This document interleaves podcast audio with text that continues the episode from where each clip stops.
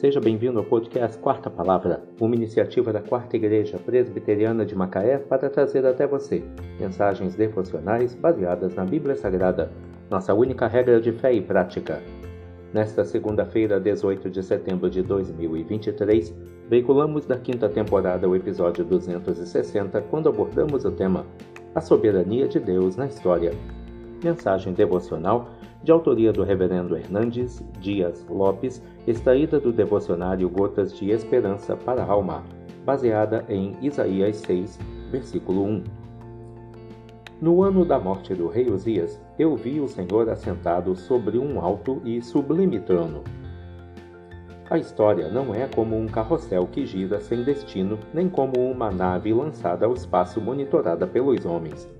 A história não é dirigida pelo acaso, nem avança para o caos, como pregam os pessimistas. A história tem um timoneiro. Deus está assentado sobre um alto e sublime trono. Os céus governam a terra. A história não está à deriva, nem nas mãos dos poderosos deste mundo. Deus é quem levanta e destrona reis. Ele é quem levanta impérios e os abate. O Deus Criador é também o Deus da providência. Ele não só criou todas as coisas, mas também as sustenta e governa.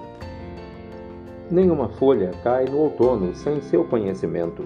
Ele é o Deus que sustenta todas as coisas pela palavra do seu poder. Jesus Cristo, depois de triunfar sobre o diabo e suas hostes na cruz, depois de vencer a morte, assentou-se à direita de Deus Pai e tem o livro da história em suas mãos. Ele venceu para abrir o livro e seus sete selos. Somos consolados pela verdade de que o livro está nas mãos do Cordeiro, que foi morto, mas está vivo pelos séculos dos séculos. Não precisamos temer. O futuro já está definido. Será a vitória retumbante e final de Cristo e do seu povo. No ano da morte do rei Uzias, eu vi o Senhor assentado sobre um alto e sublime trono.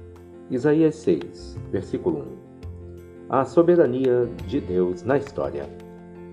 Que Deus te abençoe.